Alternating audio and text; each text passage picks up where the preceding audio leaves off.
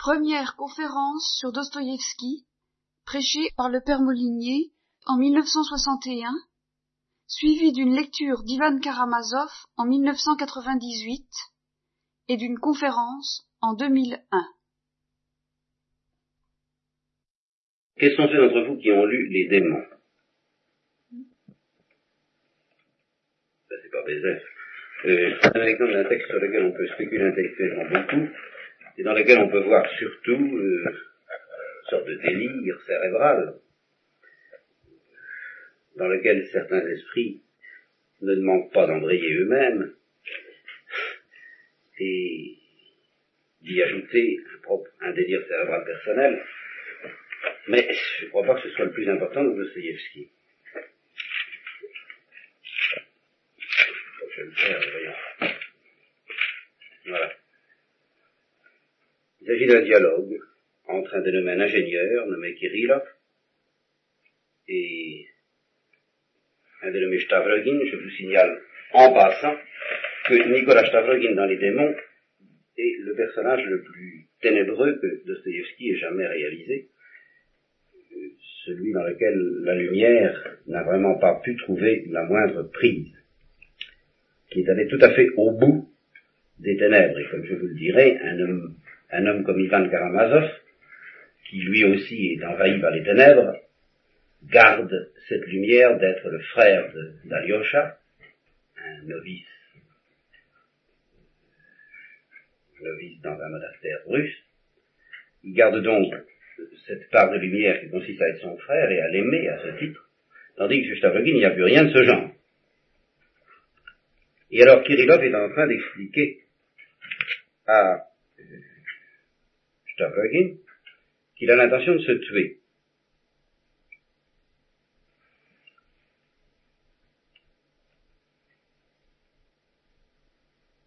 Je vous donne un passage de leur dialogue. Vous aimez les enfants? Oui, répondit Kirillov d'un ton assez indifférent du reste. Par conséquent, vous aimez aussi la vie Oui, j'aime la vie, pourquoi? Mais vous êtes décidé à vous brûler la cervelle. Eh bien, quel rapport y a-t-il? La vie est une chose, la mort en est une autre. La vie existe et la mort n'existe pas. Vous croyez donc maintenant à la vie future éternelle? Non, pas à la vie future éternelle, mais à la vie éternelle ici même. Il y a des instants, vous arrivez à des instants, où le temps s'arrête soudain, et le présent devient éternité. Vous espérez parvenir à cet instant? Oui. Je pense pas que, ce soit, que ça soit possible de notre temps, observa Nikolai c'est Stavrovin. Sans ironie lui non plus. Il parlait lentement, l'air absorbé. Dans l'Apocalypse, l'ange jure que le temps ne sera plus. Je le sais et c'est exact. C'est dit d'une façon nette, précise. Quand l'homme tout entier aura atteint le bonheur, le temps ne sera plus.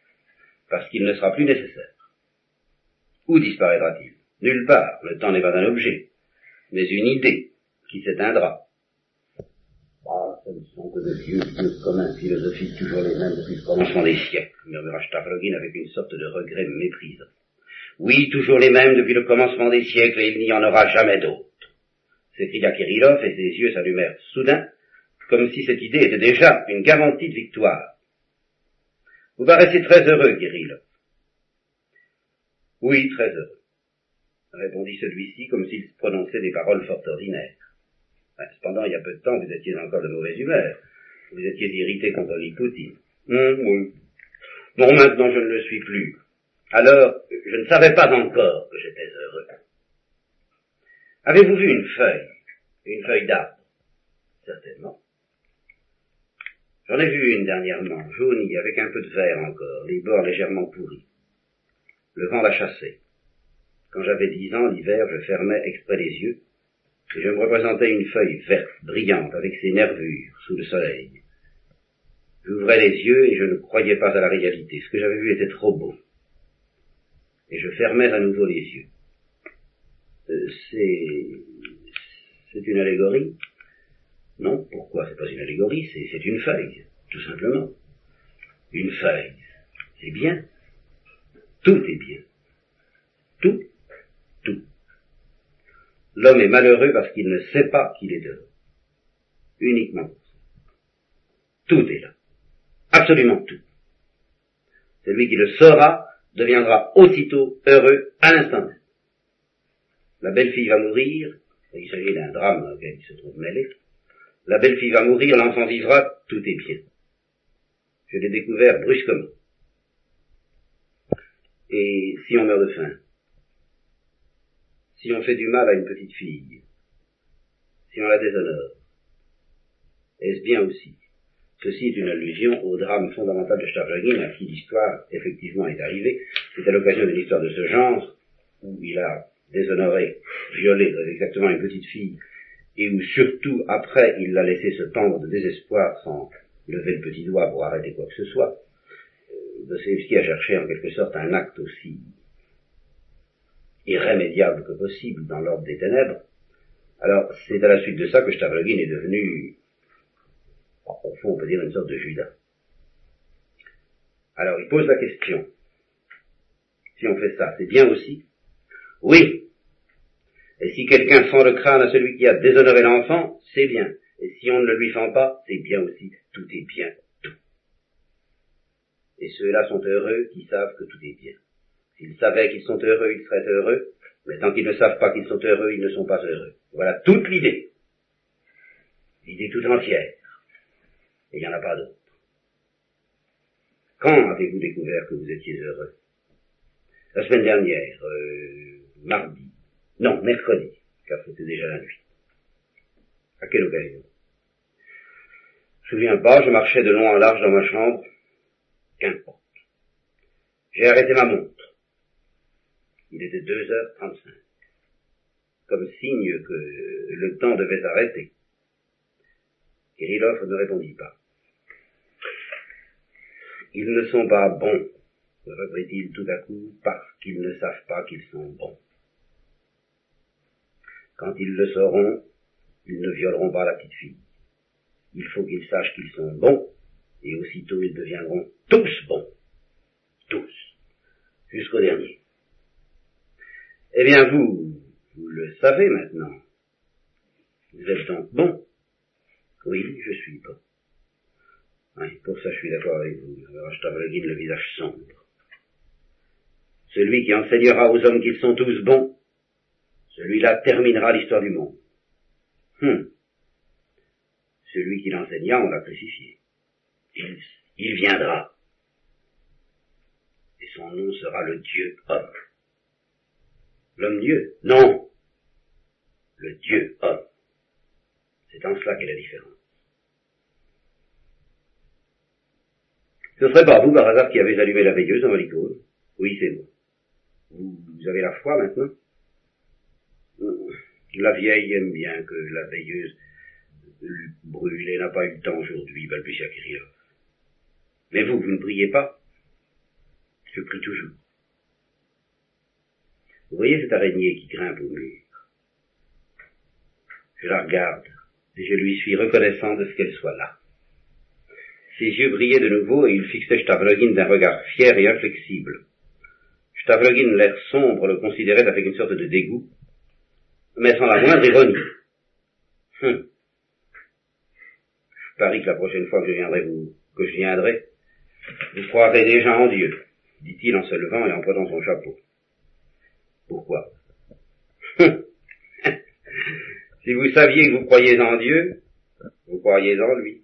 Mais comme vous ne savez pas encore que vous croyez en lui, vous ne le croyez pas. C'est pas ça du tout. Répondit Kirillov après un moment de réflexion. Vous avez renversé mon idée, c'est qu'une plaisanterie d'homme du monde. Rappelez-vous, Stavlogin, ce que vous avez été pour moi, etc.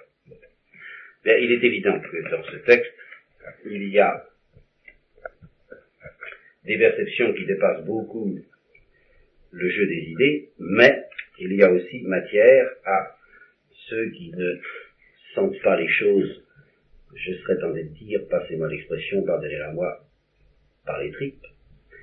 Euh, il y a de quoi euh, spéculer beaucoup et discuter, rediscuter, euh,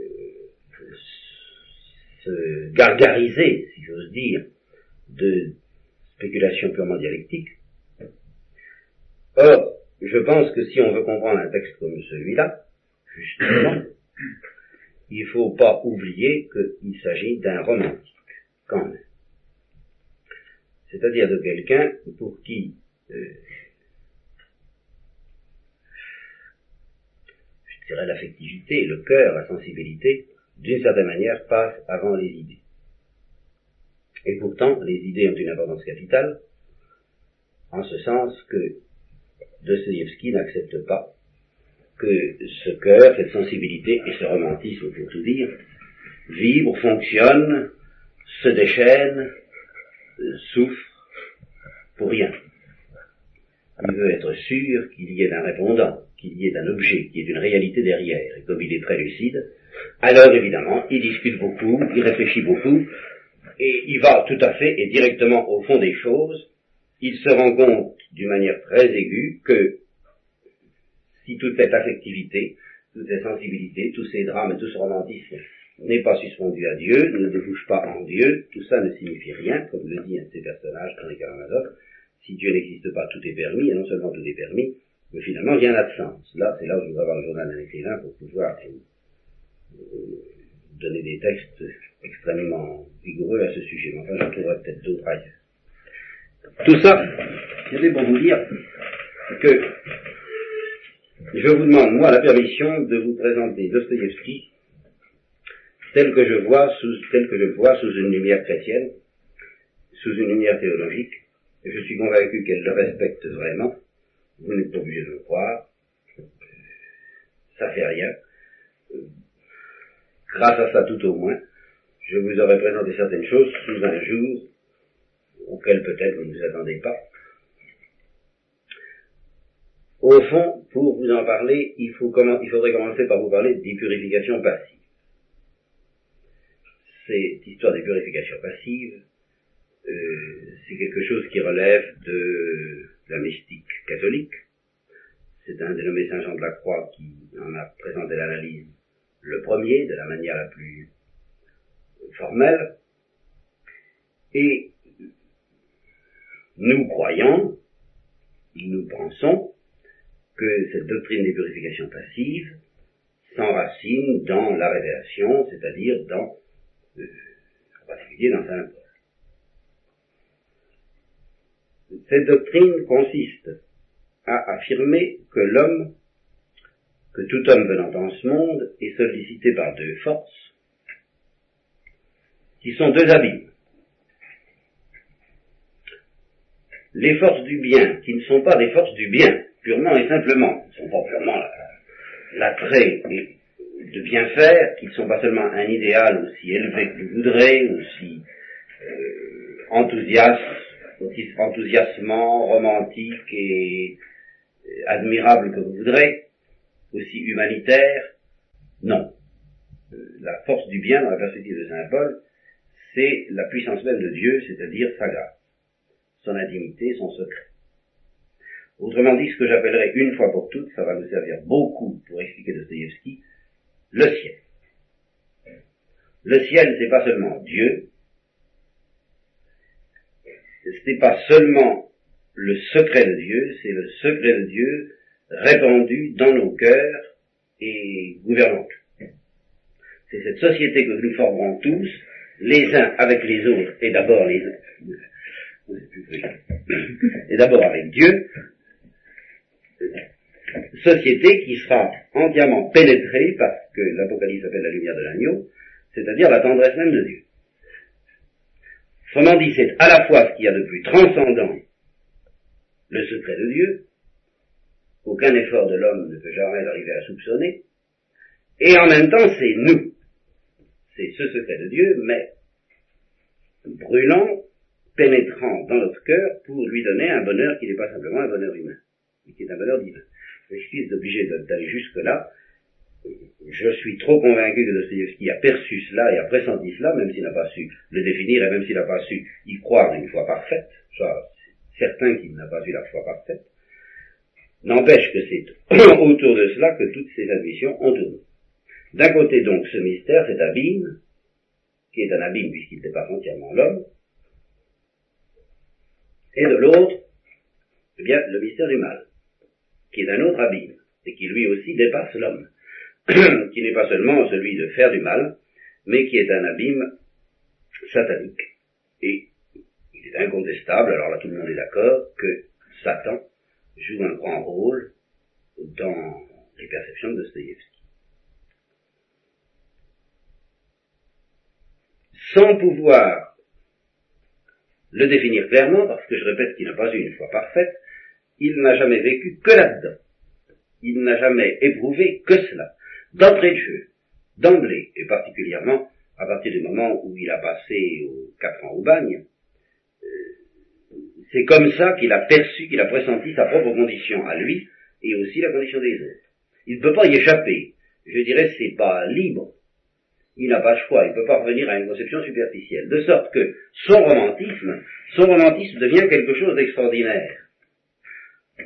Le classicisme, bah, le classicisme c'est quelque chose qui peut présenter de l'intérêt à certain point de vue, à savoir qu'il y a une vérité, que la grâce ne détruit pas la nature, qu'il y a donc une raison humaine, des vertus humaines, une réalité humaine, que tout cela est incontestable, et que tout cela mérite d'être euh, euh, étudié, reconnu, et même qu'on lui rende hommage avec mesure, modération et vérité.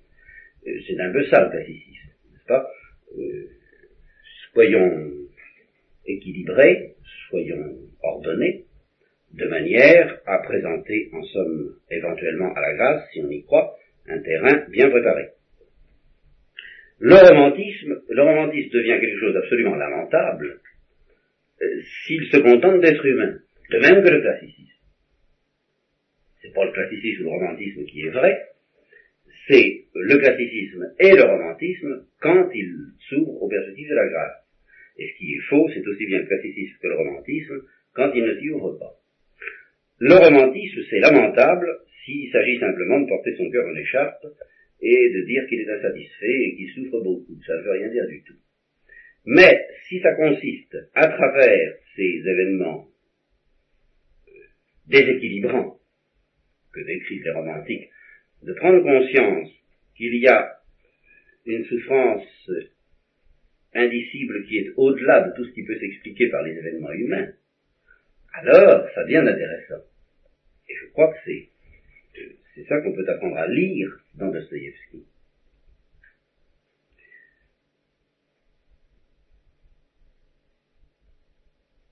Je pense que, si vous voulez, on pourrait dire, certains l'ont dit, il a été obsédé par la sainteté. Mais, il faut comprendre comment la sainteté ça ne peut pas se, ça ne peut pas se décrire d'une manière, euh, je veux dire, quand vous avez affaire à un saint qui est parfaitement réalisé, qui est, vraiment un saint, eh bien, au fond, la sainteté ne se voit plus. Elle se voit à certains signes, mais pas dans son essence. Prenez le curé d'Ars, eh bien, non, on voyait qu'il avait une grande charité, on voyait qu'il faisait des miracles, on voyait qu'il écoutait les autres, on voyait qu'il avait le don de lire dans les cœurs, enfin on voyait tout ça, on voyait tout, sauf, je dirais, la sainteté.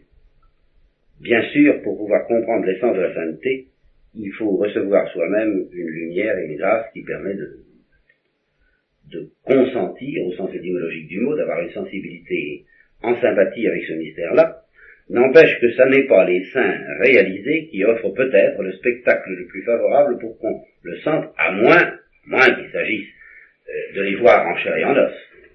Parce qu'ils ont toujours en chair et en os quelque chose d'imprévisible, quelque chose d'un peu fou, quelque chose d'un peu déconcertant, qui euh, permet de les d'être en présence de Dieu, quoi, finalement.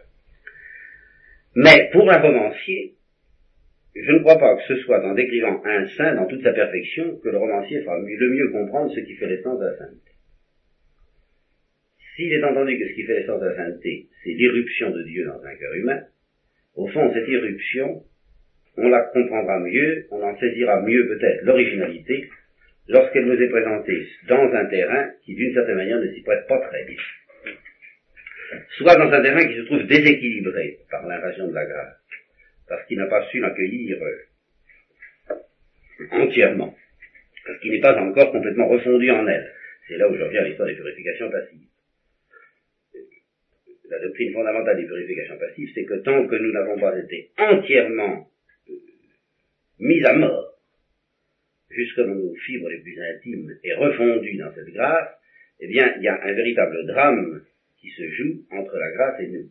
A un drame auquel nous ne pouvons rien, c'est pas notre bonne volonté qui peut y changer quelque chose. C'est un déchirement inévitable et inexprimable, nous gémissons tous dans les douleurs de l'enfantement, dit Saint Paul.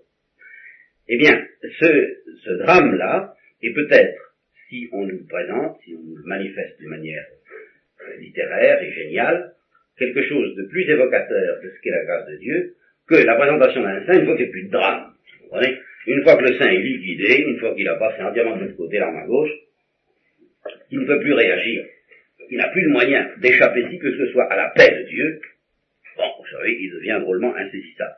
C'est un peu comme l'hiver, où la vie trouve sous la neige, mais enfin, on ne aperçoit pas beaucoup un saint, ça veut dire c'est quelqu'un où il n'y a plus rien.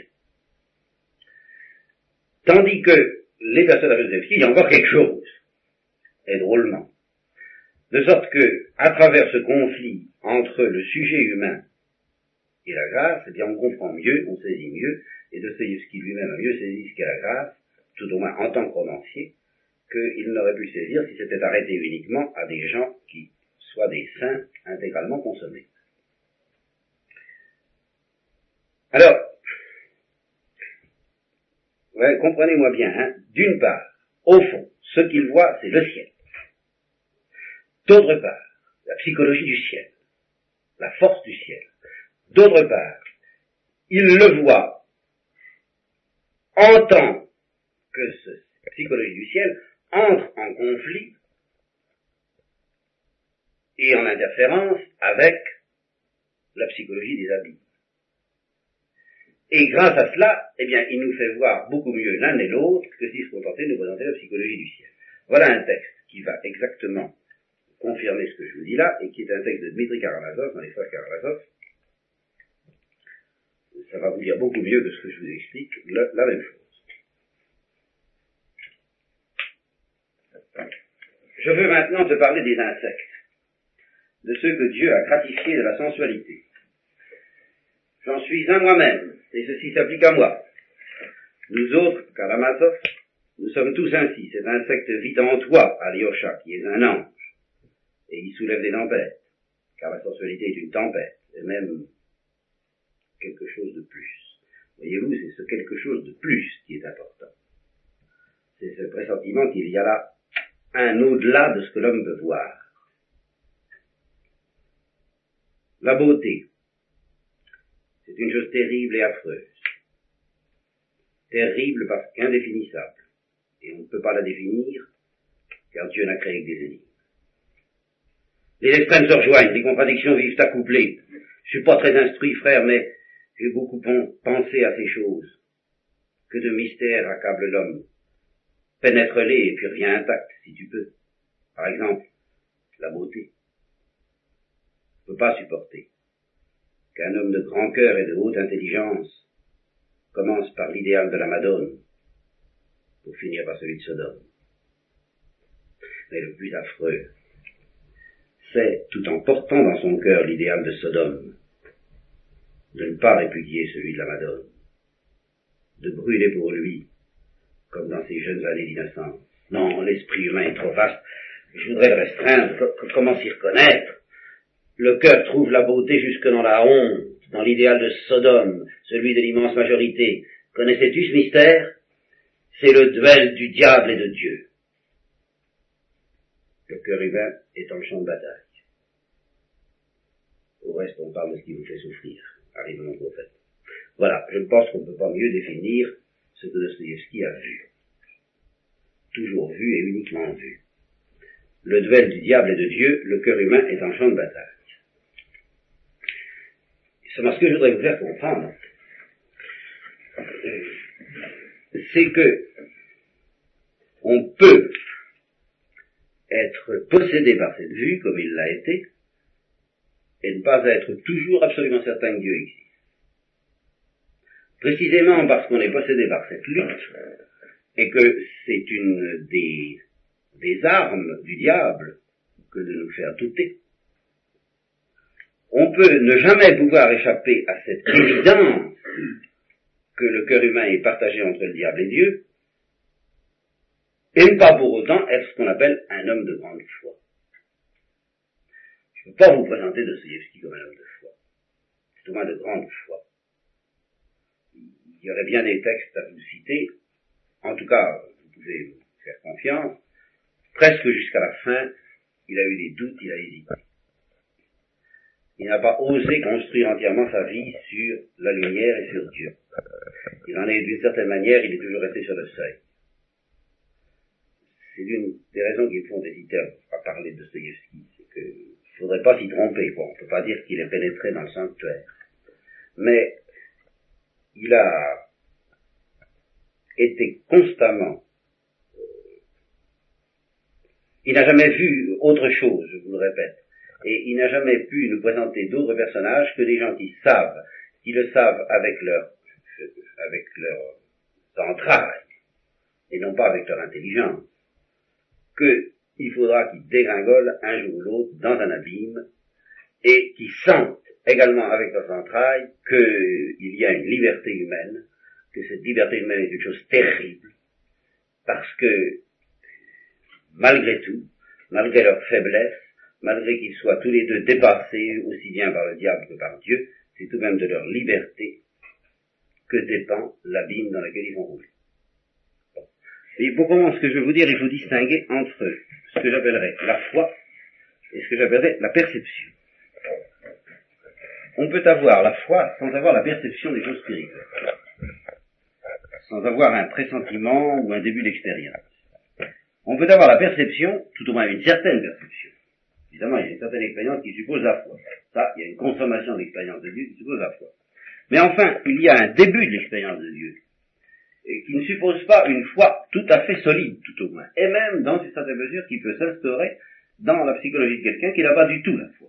Ou qui n'a pas envie de l'avoir, enfin, qui n'est pas dans, pas établi dans l'adhésion, dans la capitulation de l'intelligence, cette capitulation caractéristique de l'intelligence qui s'appelle l'adhésion de foi. Alors, je voudrais que vous compreniez bien, euh, Dostoïevski ne peut être compris que par ceux qui ont une certaine perception de ces choses-là. Qu'ils aient la foi ou qu'ils ne l'aient pas. Ça, c'est pas secondaire, parce qu'il y a tout de même un appel à la foi dans la perception. Vous voyez, vous ne pouvez pas percevoir ces choses-là sans que ça euh, vous invite à y croire. Vous êtes torturé plus ou moins par euh, la question de savoir vais-je y croire? Mais vous pouvez, je le répète, avoir la perception sans avoir la foi et inversement. Alors ne comprennent rien de Dostoevsky de manière ou d'une autre, ceux qui, ayant la foi ou ne l'ayant pas, n'ont pas la perception de ces réalités-là. Alors, bien entendu, il y a des degrés. Il y a des gens qui ont cette perception de temps en temps. Évidemment. Il y a des gens qui ont cette perception à l'état tolérable. Euh, encore vivre avec sans être trop dérangé dans son existence. Et puis, et puis, il y a un moment où ça devient vraiment euh, impossible d'y échapper à aucun moment de la vie. Je dis. Hein Alors à partir de ce moment-là, je dirais, on est devenu, tant qu'on n'a pas la foi, la foi totale, la foi solide, un personnage de Dostoevsky. Car je crois qu'à partir du moment où on a la foi totale et solide, et où on se livre alors à l'expérience de Dieu, je suppose, mais enfin sans aucune hésitation, alors on cesse tout de même dans une certaine mesure d'être un personnage de Dostoevsky pour devenir autre chose de beaucoup moins intéressant et de beaucoup plus important. Est-ce que cette perception ne serait pas d'être fausse aussi chez quelqu'un qui a peu de foi euh, Quelle perception? Euh, La perception des choses qui dépassent l'homme, en fond. Parce que vous prenez, euh, je ne pas je connais pas de ces en regardant ces personnages qui sont évidemment des personnages de peu de foi, oui. qui ont essentiellement enfin, une vision, enfin, une perception des choses qui les dépassent eux-mêmes, oui. on, on, on, a parfois l'impression que ça relève un peu du pathologique. Ça peut relever, relever du pathologique, et pas forcément justement du domaine de la réalité supérieure. Eh bien, les gens conviennent, c'est une apparence que peuvent donner les personnages de Dostoevsky. C'est bien l'impression qu'ils ont fait aux lecteurs français quand De Vogue les a euh, vulgarisés en France à ce moment-là. On y a vu uniquement du pathologique. Alors, qu'il y ait des éléments pathologiques chez ces personnages, qu'il y ait un déséquilibre nerveux, euh, je vous répète, ça fait partie de ces éléments grâce auquel on perçoit mieux, en fait, la condition d'avoir l'œil. C'est là où je il faut l'avoir. Hein. Je ne peux pas euh, démontrer que ce n'est pas uniquement des pathologies. Ça ne se démontre pas. pas? Mais pour qui a l'œil, on s'aperçoit que l'élément pathologique sert d'une certaine façon de repoussoir ou d'élément manifestatif de la présence de la grâce. Exemple, dans l'idiot, pas le prince Eh bien, euh, la purification n'étant pas achevée, le prince n'étant pas au point un saint, véritablement un saint, euh, et il est traumatisé par la grâce. Et euh, le terrain étant pathologique déjà, alors le traumatisme devient extraordinairement visible, manifeste. Hein. Et c'est ça qui est intéressant au point de vue littéraire, au point de vue de notre perception à nous. Grâce à ça, grâce aux misères de ce pauvre prince Mouchkin, et grâce au fait qu'il n'est pas encore un saint, on peut comprendre ce que la compassion, par exemple, c'est un mystère de compassion qu'il a pour Natalia Filipovna, peut avoir de dévorant et de, de dévorant au déséquilibre qu'elle provoque en lui et qu'elle ne devrait pas provoquer si en fait la grâce en question s'était entièrement installée en lui. Vous comprenez? Alors moi je n'ai pas de réponse démonstrative à faire je, reconnais qu'on peut lire Dostoïevski en y voyant uniquement la pathologie. Absolument, ça m'intéresse pas de le présenter comme ça, parce que c'est pas vrai, mais je ne peux pas le démontrer. Je ne peux pas plus le démontrer que je ne peux démontrer une vérité de foi. Cette hypothèse, c'était une, espèce de tentative d'approximation, parce que c'est quelque chose qui est frappant quand on arrive chez lui. Mais on n'est pas du tout prêt à le croire, il semble bien que l'explication la plus simple, ce serait évidemment chez des êtres extrêmement sensibles, chez des êtres justement un peu déséquilibrés, l'irruption de la grâce démolit tout. C'est vrai Seulement, si c'est l'irruption de la grâce, ce n'est pas pour démolir tout en fin de compte. Voilà ce que, évidemment, en tant que croyants, nous savons et nous espérons. Mais vous savez, si, si Dmitri n'avait été un personnage qui n'avait absolument aucune intuition, aucune perception de d'autres réalités, ça aurait été quelqu'un d'absolument inexistant, ça n'aurait rien valu. Et justement parce que... Non Parce que, enfin, ça aurait été un passionné, comme il l'était. Ça l'aurait pas troublé, aussi ça n'aurait jamais troublé personne, je crois. Alors donc vous pensez que c'est l'éruption de la grâce qui l'a démoli? Euh, fait éclater en quelque sorte et fait manifester autre chose. Mais d'accord, je ne vous dis pas le contraire. Il se peut très bien que dans le cas des personnages de Dostoevsky, l'éruption de la grâce les déséquilibre. Ce qu'il y a, c'est justement là où il faut faire très attention. Il ne faut pas dire Dostoevsky a mal présenté la grâce parce que la grâce euh, déséquilibre les personnages de Dostoevsky, alors que nous, nous savons qu'elle est faite pour nous rééquilibrer. Ça, ça n'a aucun intérêt, histoire-là. Grâce à ce déséquilibre accidentel, Dostoevsky nous présente la puissance de la grâce avec une, puissance d'évocation hallucinatoire, comme je le disais la dernière fois, que ça ne pourrait jamais avoir si on nous racontait la vie d'un saint. Voilà ce que je veux dire. Vous voyez? En tout cas, écoutez, moi, je, reconnais, je ne peux pas vous démontrer que c'est la grâce. Je vous demande une, euh, une, euh, une option de faveur, comment euh, accepter d'écouter ça dans cette perspective avec un a priori de bienveillance, et puis euh, après, ben, vous pourrez la rejeter si vous estimez que c'est pas ça. Au fond, ça n'a pas d'importance que vous rejetez ce qui est intéressant. C'est que enfin, vous compreniez un jour, de manière ou d'une autre, la réalité dont je crois qu'il parle.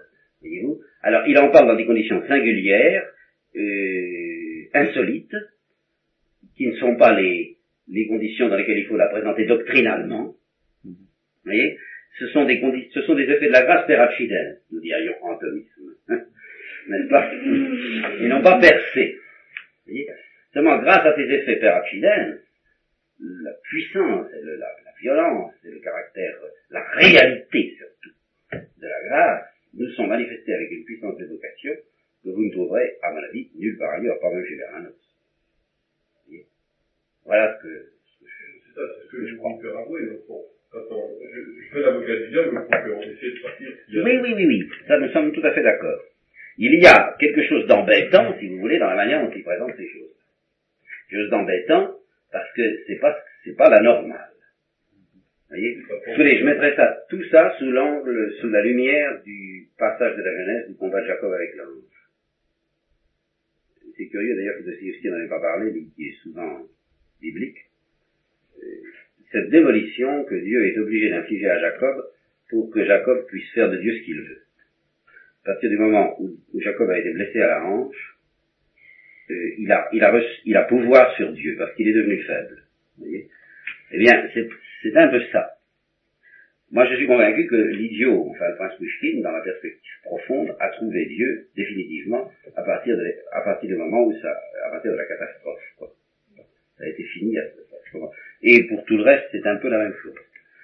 Évidemment, je pourrais vous présenter, j'avais l'intention de le faire d'ailleurs en partie, le personnage du Starets, mais le personnage du Starets me paraît moins, c'est moins l'objet formel de Dostoevsky. Dostoevsky est obligé de prendre conscience que ce qu'il voit se relie à la sainteté. Mais, ah, donc il nous présente la sainteté dans le personnage du Starets. Mais il ne peut pas décrire la sainteté comme il décrit ce qu'il voit. Ce qu'il voit, c'est pas la sainteté. Ce qu'il voit, c'est la sainteté essayant de s'emparer d'un homme et euh, la transcendance de cette sainteté par rapport au pire déchirement et décomposition de l'homme, et en particulier celles qui sont reliées à la puissance des ténèbres, des ténèbres. Bon, alors écoutez, pour vous montrer un peu cette affaire-là, je vais d'abord vous la montrer à l'état pur. C'est-à-dire, si vous voulez, ça fera deux parties, mais deux parties qui risqueront de se terminer dans l'éternité, ou tout au moins pas cette fois-ci. Bon, ça fera une petite partie, qui risque d'être déjà assez longue, une petite partie sur euh, eh bien, le combat de Dieu et du diable dans un cœur humain, seul, isolé. Et ensuite, la deuxième partie, la grande partie, celle qui est vraiment Dostoïevski à l'état pur, c'est le combat de Dieu et du diable dans l'interférence des cœurs humains les uns par aux autres. Alors c'est là où ça devient vraiment du sport. En gros, tous les personnages de Dostoevsky, étant des gens habités par cette perception dont je viens de vous parler, hein, c'est-à-dire par la soif du ciel et l'attrait des ténèbres, les deux choses. Hein, la soif des relations que nous avons au ciel l'attrait des ténèbres, l'inclination violente, brûlante, fiévreuse vers les ténèbres. Que ce soit une fièvre cérébrale comme chez Stavrogin ou chez Ivan, qui n'empêche pas d'être sensuel d'ailleurs, mais enfin, surtout, enfin une fièvre glacée, quoi, parce qu'elle a vraiment rejeté l'amour, ou au contraire, une fièvre qui reste encore généreuse, comme chez Dmitri ou chez Parfiol, dans l'idiot le marchand qui, qui veut acheter Nastasia. Étant donné que tous ces personnages sont d'entrée de jeu conscients de cela, euh, ils se reconnaissent immédiatement les uns les autres comme membres de cette franc-maçonnerie, des gens pour qui la vie euh, ne peut être que ça, ne peut être que ce combat, ce, dialogue et ce drame. Alors, ils sont là à se regarder en se disant, euh, qu'est-ce qu'on va faire? On se tue, on se déchire, ou on s'humilie l'un devant l'autre et on s'embrasse.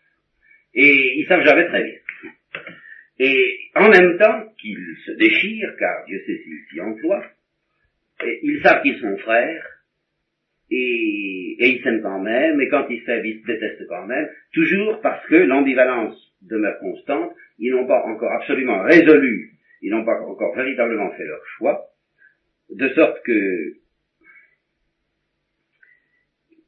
tant que la fièvre dure, eh bien rien n'est dit.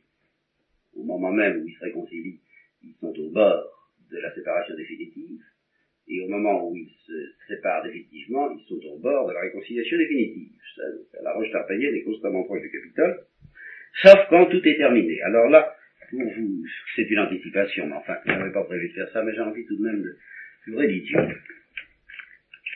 Il y, a un, il y a quelque chose d'absolument extraordinaire, c'est euh, la fin, tout à fait la fin de l'idiot. Entre Parfiole et le prince, alors il faut vous dire ceci, n'est-ce pas J'anticipe sur des tas d'explications que je vous donnerai plus tard. Euh, le prince est pour... Enfin, Parfiole aime une femme qui se trouve être bien entendue, alors là, une de première classe, dans le genre qu'on vient de vous indiquer là, une de celles qui ne savent vraiment pas si elles sont faites pour la lumière ou les ténèbres, et qui s'appelle Nastasia Filipovna. Et Parfione sait très bien que l'attrait qui l'entraîne vers Nastasia est un attrait de ténèbres. Il le sait, mais ça n'empêche pas qu'au fond de lui-même, il se juge comme tel, il se juge comme ténébreux, il juge sa passion comme ténébreuse, et qu'il en souffre.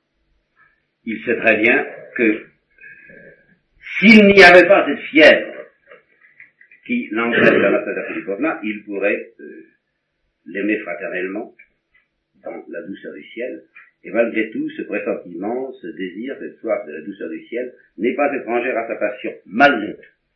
Mais en quelque sorte, euh, Parfione, euh, joue, enfin, il joue vaincu par rapport à la fièvre. Il n'y a pas moyen. Non, ça vraiment, euh, il voudrait bien, mais il veut pas. Hein. Il n'y a, a, rien à faire. Il faut que ce soit la passion qui l'emporte, c'est trop fort, c'est trop puissant, c'est trop dévorant, c'est à 90 degrés centigrades, il ne peut pas y échapper. Alors, pour pouvoir devenir fraternel, eh bien, il faut qu'il tue. il faut d'abord qu'il tue Nastasia Philippovna. Après, il sans l'avoir épousée, d'ailleurs, je ne me rappelle plus très bien. Mais enfin, peu importe, il faut qu'il la tue. Alors, une fois qu'il l'a tué, qu'il l'aura tué, c'est-à-dire que la fièvre sera évacuée, eh bien, il pourra l'aimer. Il pourra l'aimer vraiment. Et l'idiot, c'est-à-dire le prince, qui lui représente, enfin, le bon ange, si je peux dire, celui qui appelle Nastasia à un amour vraiment du ciel, euh, eh bien, l'idiot, au fond, Parfione l'aime déjà, je ne sais pas, ces dialogues d'une tendresse paternelle totale, mais enfin, il ne pourra pas se livrer non plus à cette tendresse à l'égard du prince, bah, tant qu'il n'aura pas tué Nastasia.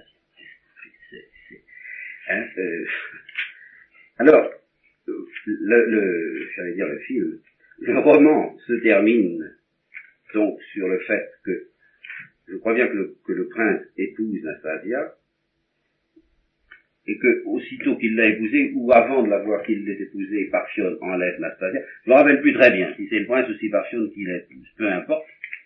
Ce qui compte, en effet, c'est qu'il la tue.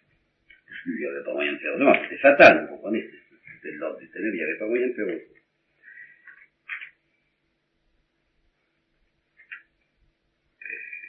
Une petite seconde, il faudrait que je cherche le texte? Une fois qu'il l'a enlevé, que Parfione a enlevé Nastasia, le prince revient dans la maison de Parfione, et il entre.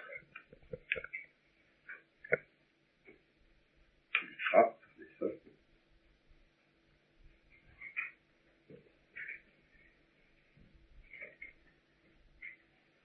Il chuchotait depuis qu'il avait commencé à parler au prince sur le trottoir de la rue de la Fonderie. En dépit de son calme apparent, on devinait en lui un profond trouble intérieur. Quand ils pénétrèrent dans la salle précédant le cabinet, il s'approcha de la fenêtre et avec un air de mystère appela le prince auprès de lui. Vois-tu, quand tu as sonné chez moi ce matin, j'étais ici. Et j'ai tout de suite deviné que ce devait être toi. Bon, alors je pars. Je me suis approché de cette fenêtre, j'ai recarté le pour jeter un coup d'œil, tu étais là, debout à me regarder. Voilà comment les choses se sont passées. Donc est Nastasia Philippovna fit le prince d'une voix étranglée. Et elle est ici, articula lentement Rogochine après une brève hésitation. Où ça? Allons, viens. Alors il l'emmène dans, dans cette maison extraordinaire de Rogojine, il faudrait vous lire des pages pour cette maison qui a une puissance également maléfique, hallucinatoire. Et le prince lui dit, tu devrais allumer une bougie. Non, il ne faut pas. Il alors il s'assoit, il eut une minute de silence, puis il poursuivit du ton qu'on prend quand, pour ne pas aborder de front la question principale, on engage la conversation sur des détails oiseux. J'avais bien pensé que tu descendrais dans le même hôtel. Au moment où je suis entré dans le corridor, je me suis dit, qui sait, il est peut-être là, lui aussi, à m'attendre en cet instant, comme je l'attends moi-même. As-tu été chez la veuve du maître d'école? Oui. Je m'en suis également douté. Je me suis dit que ça ferait encore jaser. Et puis j'ai eu l'idée de t'amener ici pour que nous passions cette nuit ensemble. Rogojine. Où est Nastasia Filipovna murmura brusquement le prince en se levant. Il tremblait de tous ses membres. Rogojine se leva aussi. Elle est là, fit-il à voix basse en montrant le rideau d'un mouvement de tête. Elle dort? De nouveau Rogojine le regarda fixement comme au début. Eh bien alors allons-y. Seulement toi. Mais allons. Il souleva la portière, s'arrêta et se retourna vers le prince. Entre, fit-il en invitant les gestes à avancer. Le prince passa devant. Il fait sombre ici, dit-il. On y voit. Je distingue à peine le lit. Approche-toi davantage. Le prince fit encore un pas ou deux et s'arrêta. Il mit un instant à se, reconnaître, cependant qu'auprès du lit les deux hommes restaient silencieux. Dans le calme de mort qui régnait dans ce lieu, le prince eut l'impression que l'on entendait les battements de son cœur tant ils étaient violents. Ses yeux finirent par discerner le lit tout entier. Quelqu'un y dormait dans une immobilité rigide. On ne percevait pas le moindre bruit, pas le plus léger souffle. Un drap blanc recouvrait le dormeur de la tête aux pieds et ne dessinait que très vaguement ses membres. Le relief des contours révélait seul la présence d'un corps humain. Sur le pied du lit, sur les fauteuils et même par terre étaient jetés dans des ordres des vêtements, une belle robe de soie blanche, des fleurs, des rubans. Sur une petite table de chevet scintillaient des diamants posés là négligemment. Au bout du lit, un fouillis de dentelle blanche laissait passer l'extrémité d'un pied nu, qui semblait sculpté dans le marbre, et gardait une immobilité effrayante. Plus le prince regardait, plus le silence de cette pièce lui paraissait profond, mortel. Tout à coup, une mouche s'éveilla, se mit à bourdonner, vola au-dessus du lit, et se posa sur le chevet. Le prince eut un frisson. Sortons, dit Rogogine en lui touchant le bras. Ils quittèrent l'alcôve et reprirent place sur leur chaise, toujours l'un vis-à-vis de l'autre. Le prince tremblait de plus en plus et ne détachait pas du visage de Rogogine son regard interrogateur. Vois-tu, Léon Nikolaïevitch, je remarque que tu trembles presque comme à l'approche de ton malaise. Tu te souviens comment c'était à Moscou? Ou bien comment ça a eu lieu une fois avant ton attaque? Je me demande ce que je ferai maintenant de toi. Le prince l'écoutait attentivement en s'évertant à le comprendre et en continuant à l'interroger des yeux. C'est toi? dit-il enfin en montrant la portière d'un signe de tête. C'est moi, chuchota Rogogine en baissant le front. Ils furent cinq minutes sans échanger un mot.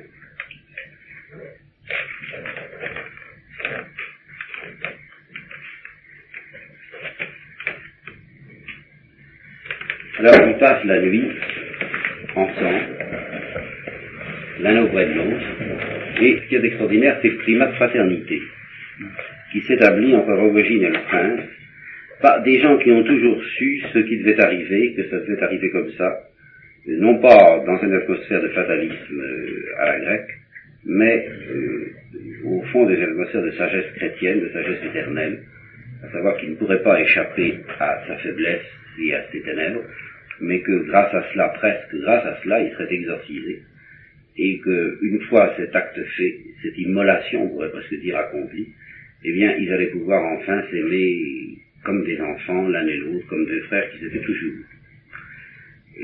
alors, c'est pour en arriver à des scènes de ce genre que Dostoevsky nous présente tout le reste, c'est-à-dire des gens qui, tout en se déchirant, euh, savent qu'ils sont faits pour se retrouver au ciel, euh, ou en enfer, dans certains cas. Seulement aujourd'hui, j'ai quand même pas le temps d'aborder et de scruter avec vous tout le mystère des ténèbres de Dostoevsky, ce serait très long, il faudrait que je m'occupe des démons, de Nicolas, en particulier de Nicolas Stavrogin, de l'intervention explicite du démon dans la vie de ces personnages. Alors ça, nous laisserons ça de côté parce que c'est pas ce qu'il y a de plus vrai, c'est pas ce qu'il y a de plus profond, et de toute façon, il faut commencer par la lumière avant de parler des ténèbres. Mais alors, avant d'en arriver à cette espèce de déchirement réciproque entre les âmes, car ce sont vraiment des âmes qui se affrontent, et je dirais, comme vous avez pas la dernière fois, entre les anges et les démons de chacun, chacun ayant un ange et un démon à ses côtés, de sorte que chaque rencontre de deux âmes est un combat à quatre, euh, entre les deux anges qui cherchent à travers les deux démons qui se cherchent aussi. Eh bien, voyons si vous voulez, un peu le combat de Dieu et du diable dans un cas, dans un personnage isolé. Alors pour ça, je vais vous lire des passages de la conversion du Staret. Qu'est-ce qui a lu le à Amazon Il y a longtemps ou récemment? Assez longtemps. Bon, alors je peux donc me payer le luxe de lire. Bien, ça va être ça. Alors, alors là, nous allons entrer dans une atmosphère extraordinairement franciscaine. Mais justement, il faut bien comprendre que cet euh, appel, cette perception franciscaine, même chez un homme de peu de foi comme Dostoevsky, ne l'a jamais quitté. Ça commence par la mort du frère du. Le frère du était un garçon de huit ans plus âgé que lui, emporté, irascible, euh, bon, sans malice et étrangement taciturne. Euh, c'était un savant et un philosophe, fort estimé dans le monde universitaire, et euh, il finit par perdre la foi, ou suit de la guerre, guerre Survint le carême et Marcel refusa de jeûner, se répandit en moquerie, ce sont des absurdités, Dieu n'existe pas. Ce qui faisait frémir notre mère, les domestiques et moi aussi, car bien que je n'eusse que devant, de tels propos me terrifiaient. Alors, la semaine de la passion, son frère se sent particulièrement mal. Il déblatère contre l'Église, et en même temps il se met à réfléchir. Il savait depuis longtemps qu'il était condamné. Une fois il avait dit à table, je ne suis pas fait pour vivre en ce monde avec vous, j'en ai peut-être pas pour un an. Trois jours s'écoulèrent, la semaine sainte commença, mon frère alla à l'église dès le mardi. Je fais ça pour vous, ma mère, afin de vous être agréable et de vous rassurer. Notre mère en pleura de joie et de, et de chagrin. Pour qu'il aille à l'église, il faut que sa fin soit. Mais bientôt, il s'alita, de sorte qu'il se confessa et communia à la maison. Alors là intervient, alors non pas simplement une conversion à la foi, mais une entrée dans la vie mystique du frère en question. Le temps était devenu clair et serein, l'air embaumé, Pâques tombait tard cette année-là. Il toussait toute la nuit, dormait mal, le matin il s'habillait, essayait de se mettre dans un fauteuil. Je le revois assis, doux et calme, souriant, malade, mais le visage gai et joyeux. Il avait tout à fait changé moralement, c'était surprenant. La vieille bonne entrait dans la chambre. Laisse-moi, mon chéri, allumer la lampe devant l'image. Autrefois, il s'y opposait, l'éteignait même. Allume, ma bonne, j'étais un monstre de vous le défendre auparavant. Ce que tu fais est une prière, de même la joie que j'en éprouve. Donc nous prions un seul et même Dieu. Ces paroles nous parurent bizarres. Ma mère alla pleurer dans sa chambre, dépasse son temps, ça j'ai. En revenant auprès de lui, elle s'essuya les yeux. Ne pleure pas, chère mère, disait-il parfois, je vivrai encore longtemps, je me divertirai avec vous. La vie est si gaie, si joyeuse. Hélas, mon chéri, comment peux-tu parler de gaieté quand tu as la fièvre toute la nuit, que tu tousses comme si ta poitrine allait fondre? Maman, ne pleure pas, la vie est un paradis où nous sommes tous. Mais nous ne voulons pas le savoir. Sinon, demain, la terre entière deviendrait un paradis. Vous notez une analogie avec ce qu'a dit Kirillov. Mais, dans Kirillov, cette perception est complètement déviée et détournée de sa source, puisque c'est en déifiant l'homme, c'est par un effort de transformation de soi-même en soi-même, par que Kirillov, ça, il faudrait que je pas le temps de l'expliquer, il manifeste que dans Kirillov, il y a, si je peux dire, un détournement de certaines perceptions dues à la grâce dans une perspective athéiste. Et il n'est pas sûr qu'il n'y ait pas des choses de ce genre chez Nietzsche. Parce que Nietzsche n'est pas un homme banal. Et que sa philosophie n'est pas purement une philosophie. Quoi qu'il en soit, la vraie perspective, celle qui est présentée ici, c'est celle où la vie devient un paradis à cause du pressentiment du ciel, qui est tout de même très différent de la perspective de Kierkegaard, dans laquelle tout devient bon automatiquement, même le mal, dès qu'on sait qu'on est bon. Évidemment, dans les perspectives c'est tout de même pas vrai. Et ça n'est pas non plus la perspective du, ni du frère, ni du starette, puisque le frère dit j'étais un monstre. Alors ces paroles surprenaient tout le monde par leur étrangeté et leur décision. On était ému jusqu'aux larmes, sur les larmes. Des connaissances venaient chez nous. Bon, alors je passe. Euh,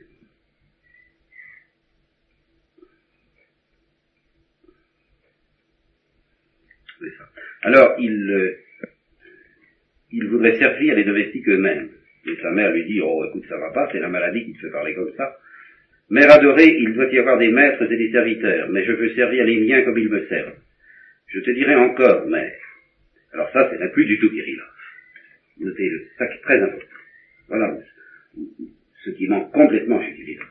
Que chacun de nous est coupable devant tous, pour tous et pour tout. Et moi, plus que les autres. Notre mère, à cet instant, souriait à travers ses larmes. Comment peux-tu être plus que tous coupable devant tous? Il y a des assassins, des brigands, quel péché as-tu commis pour t'accuser plus que tous? Ma chère maman, ma joie adorée, il avait ses mots caressants, il attendit. Sache qu'en vérité, chacun est coupable devant tous, pour tous et pour tout. Je ne sais pas comment t'expliquer, mais je sens que c'est comme ça. Ça me tourmente. Comment pouvions-nous vivre sans savoir cela? Alors il y a un certain docteur Eisenschmidt qui évidemment on ne comprend pas très bien, euh, qui arrive, et il continue, euh, qui dit, il vivra encore des mois et des années. Mais qu'est-ce que c'est que des mois et des années? Pourquoi compter les jours? Il suffit d'un jour à l'homme pour connaître tout le bonheur. Ça, c'est évidemment un thème très fréquent chez Dostoevsky, ce qui suppose une perception. Parce que quand on n'a pas la perception, on attend le bonheur après la mort. Quand on a la perception, on sait que dès maintenant, on peut l'avoir. Mais bien aimés, à quoi vont nous quereller, nous garder rancune les uns aux autres Allons plutôt nous promener, nous débattre au jardin, nous nous embrassons, nous bénirons la vie. Hum, votre fils n'est pas destiné à vivre, disait le médecin à notre mère. La maladie lui fait perdre la raison.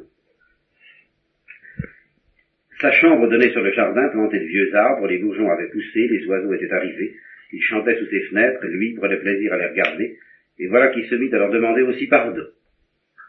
Oiseau du bon Dieu, joyeux oiseau, pardonnez-moi, car j'ai péché aussi envers vous. Alors évidemment, on n'y comprenait plus rien. Oui, la gloire de Dieu m'entourait. Les oiseaux, les arbres éclairent le ciel. Moi seul, je vivais dans la honte, déshonorant la création. Je n'en remarquais ni la beauté ni la gloire. Tu te charges de bien des péchés, soupirait parfois notre mère. Mère chérie, c'est de joie, et non de chagrin que je pleure. J'ai envie d'être coupable envers eux. Je ne peux pas t'expliquer car je ne sais comment les aimer. Si j'ai péché envers tous, tous me pardonneront. Voilà le paradis. Est-ce que j'y suis pas dès maintenant? Il dit encore bien des choses que j'ai oubliées. Je me souviens qu'un jour j'entrais seul dans sa chambre. C'était le soir. Le soleil couchant éclairait la pièce de ses rayons obliques. Il me fit signe d'approcher, mit ses mains sur mes épaules, me regarda avec tendresse durant une minute sans dire un mot.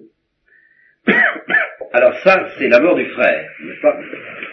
Comme il s'agit toujours de la biographie du Starets, et il garde le souvenir de son frère, puis il se met à servir dans l'armée, et là, il y mène la vie, euh, bon, je n'oserais pas dire la Dolce Vita, mais enfin, une vie analogue à celle du père de Foucault, avant d'être le père de Foucault, c'est-à-dire alors qu'il était officier.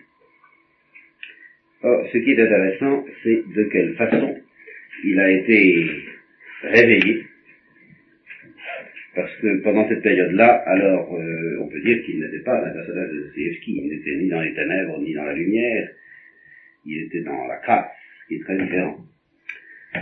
Et comment il a été arraché à cela? Il a eu l'occasion de se battre en duel, comme ça arrivait souvent chez ces gens-là comme chez nous au XVIIe siècle. Et la veille de ce duel,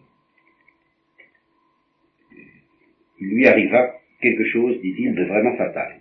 Le soir, en rentrant de fort méchante humeur, je m'étais fâché contre mon ordonnance Athanase, et je l'avais frappé violemment au visage, au point de le mettre en sang. Il était depuis peu à mon service et je l'avais déjà frappé, mais jamais avec une telle sauvagerie. Me croiriez-vous, mes bien-aimés, quarante ans ont passé depuis lors, et je me rappelle encore cette scène avec honte et douleur. Je me couchais, et quand je m'éveillais au bout de trois heures, il faisait déjà jour. Je me levais, n'ayant plus envie de dormir. J'allais à la fenêtre qui donnait sur un jardin. Le soleil était levé, le temps magnifique, les oiseaux gazouillaient. Qu'est-ce qu'il y a, pensais-je? J'éprouve comme un sentiment d'infamie et de bassesse. N'est-ce pas le fait que je vais répandre le sang? Non, c'est pas ça. Aurais-je peur de la mort, peur d'être tué? Non, pas du tout, loin de là. Et je devinais soudain que c'étaient les coups donnés à Athanase la veille au soir. Je revis la scène comme si elle se répétait. Le pauvre garçon debout devant moi qui le frappe au visage à tour de bras, ses mains à la couture du pantalon, la tête droite, les yeux grands ouverts, tressaillant à chaque coup, n'osant même pas lever les bras pour se garer. Comment un homme peut-il être réduit à cet état, battu par un autre homme quel cri Ce fut comme une aiguille qui me transperça l'âme. J'étais comme insensé, et le soleil luisait, les feuilles égayaient la vue, les oiseaux rouaient le Je me couvris le visage de mes mains, m'étendis sur le lit et éclatai en sanglots. Je me rappelais alors mon frère Marcel et ses dernières paroles aux domestiques. Mais bien aimés, pourquoi me servez-vous? Pourquoi m'aimez-vous? Suis-je digne d'être servi? Oui, en suis-je digne? me demandai-je tout à coup. en effet, à quel titre méritais-je d'être servi par un autre homme, créé comme moi à l'image de Dieu Cette question me traversa l'esprit pour la première fois. Mère chérie, en vérité, chacun est coupable devant tout pour Seulement les hommes l'ignorent, s'ils l'apprenaient, ce serait aussitôt le paradis. Seigneur, frère, pensais-je en pleurant. Je suis peut-être le plus coupable de tous les hommes, le pire qui existe. Et soudain, ce que j'allais faire m'apparut en pleine lumière, dans toute son horreur. J'allais tuer un homme de bien, noble, intelligent, sans aucune offense de sa part, et rendre ainsi sa femme à jamais malheureuse, la torturer, la faire mourir. J'étais couché à plat ventre, la face contre l'oreiller, ayant perdu la notion du temps. Tout à coup entra mon camarade, le lieutenant, qui venait me chercher avec des pistolets. Voilà qui est bien, dit-il, tu es déjà levé, il est temps, allons. Mes idées s'égarèrent, je perdis la tête. Pourtant nous sortîmes pour monter en voiture. Attends-moi, lui dis je reviens tout de suite, j'ai oublié mon porte-monnaie. Je retournai en courant au logis dans la chambrette de mon ordonnance. Athanase, hier je t'ai frappé deux fois au visage. Pardonne-moi. Il tressaillit comme s'il avait peur. Je vis que ce n'était pas assez. Je me prosternai à ses pieds en lui demandant pardon. Il en demeura stupide. Votre honneur, est-ce que je mérite Il se mit à pleurer comme moi tout à l'heure, le visage caché dans ses mains, et se tourna vers la fenêtre, secoué par les sanglots. Je courus rejoindre mon camarade, nous partîmes. Voici le vainqueur, lui criai-je. Regarde-moi. J'étais rempli d'allégresse, riant tout le temps, je bavardais sans discontinuer, je me souviens plus de quoi.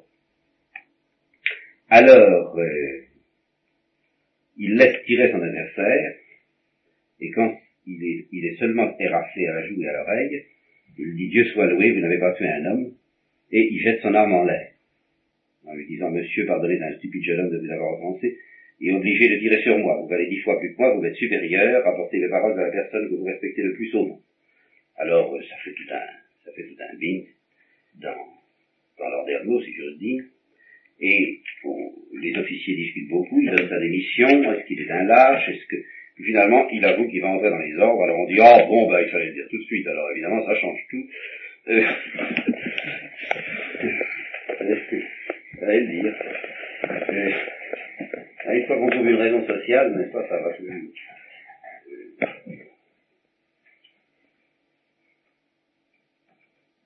Alors, je passe sur tout ça. Alors, justement, son, son, son, histoire fait un peu de bruit dans la ville, dans les salons. On l'écoute, on, on, se l'arrache pendant les derniers temps avant qu'il disparaisse. Et parmi les gens qui écoutent son histoire, c'est alors que mon attention fut attirée par un monsieur d'un certain âge qui m'avait également abordé. Je ne le connaissais que de nom, sans avoir jamais échangé un mot avec lui. Ici, c'est l'art de toujours faire rebondir l'intérêt au moment même où on croit arriver au point culminant avoir trouvé une histoire qui, comme je vous le disais la dernière fois, suffirait à remplir largement d'une revue et à faire euh, le succès du bonhomme, euh, c'est un tout petit début, c'est une toute petite partie d'autres choses encore plus passionnantes qui arrivent. Alors, c'était un, fonctionnaire qui occupait depuis longtemps un poste en vue dans notre ville, homme respecté de tous, riche, réputé pour sa bienfaisance. Il avait fait don d'une somme importante à l'hospice et à l'orphelinat, et accompli beaucoup de bien en secret, ce qui fut révélé après ça. Oui, à ce moment-là, on ne savait pas. Âgé d'environ 50 ans, il avait l'air presque sévère, parlait peu, marié depuis 10 ans à une femme encore jeune, il avait trois enfants en bas âge. Alors, euh, il vient de trouver. Chez lui. Il dit, voici plusieurs, voilà plusieurs jours que je vous écoute avec une grande curiosité. J'ai désiré faire enfin votre connaissance pour m'entretenir avec vous plus en détail. Pouvez-vous me rendre, monsieur, ce grand service? Très volontiers, je le regarderai comme un honneur particulier. Je remarque en vous euh, pardon, je regarde un particulier. J'étais presque effrayé quand il me frappa dès la porte. Car bien qu'on m'écoutât avec curiosité, personne ne m'avait encore montré une mine aussi sérieuse, aussi sévère. De plus, il était venu me trouver chez moi. Je remarque en vous une grande force de caractère, car vous n'avez pas craint de servir la vérité, dans une affaire où vous risquiez par votre franchise de vous attirer le mépris général. vos éloges sont peut-être fort exagérés, oui, euh, pas du tout. Soyez sûr qu'un tel acte est bien plus difficile à accomplir que vous ne le pensez. D'ailleurs, j'ai un but secret. Euh, excusez-moi, je, cherche à en passer, mais c'est très difficile d'en passer.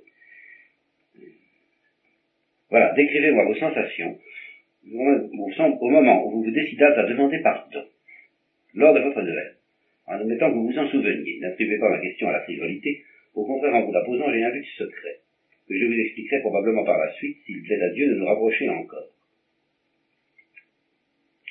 Tandis qu'il parlait, je le fixais, et j'éprouvais soudain pour lui une entière confiance, en même temps qu'une vive curiosité, car je sentais que son âme gardait un secret. Alors, il lui raconte tout. L'autre dit tout ça est très curieux. Il revient le voir, il le prend en affection, et euh, il commence faire une conversation. Alors, exemple de cette conversation. Le paradis, reprit-il, est caché au fond de chacun de nous. Tu vois la même chose. En ce moment, je le resserre en moi. Et si je veux, il se réalisera demain pour toute ma vie. Il parlait avec attendrissement en me regardant d'un air mystérieux comme s'il m'interrogeait.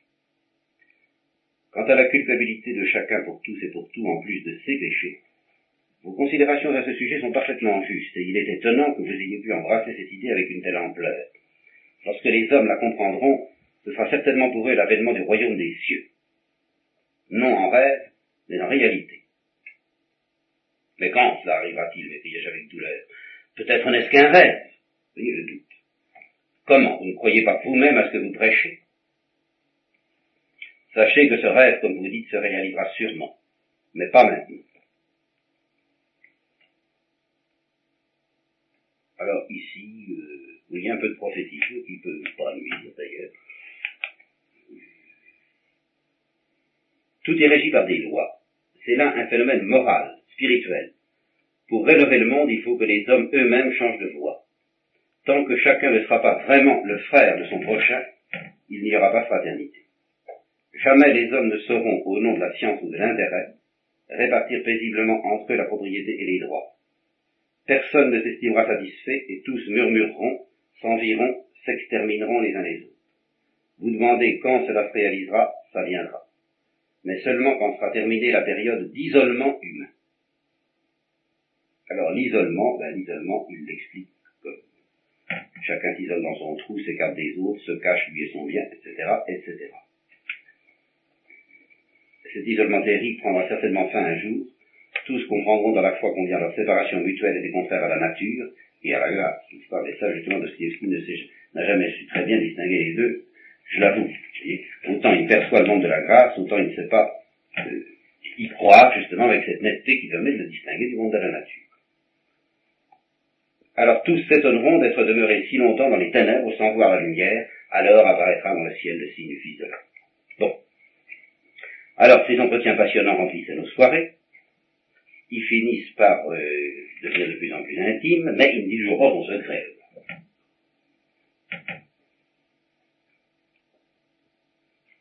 Parfois, il était soudain en proie à une agitation extraordinaire. Alors, presque toujours, il se levait et s'en allait. Il lui arrivait de me fixer longtemps d'un regard pénétrant. Je pensais, il va parler. Mais il s'arrêtait et discourait sur un sujet ordinaire. Il commença à se plaindre de maux de tête. Un jour qu'il avait devisé longtemps et avec passion, je le vis tout à coup pâlir. Son visage se contracta. Il me fixait d'un œil hagard. Qu'est-ce que vous avez, ça va pas? Je, savez-vous, j'ai commis un assassinat. Il souriait en parlant, blanc comme un linge. Une pensée me traversa l'esprit avant que j'eusse rassemblé mes idées. Pourquoi sourit-il? Et je pâlis moi-même. Qu'est-ce que vous dites? Voyez-vous, le premier mot m'a coûté. Maintenant que j'ai commencé, je peux considérer. Alors, suis toute l'histoire, très compliquée, très sombre. Il s'est arrangé même pour faire passer et laisser condamner quelqu'un d'autre à sa place, je crois. Et après ça, il s'est marié, et, et alors, il parle de, pendant longtemps, il n'a pas de remords.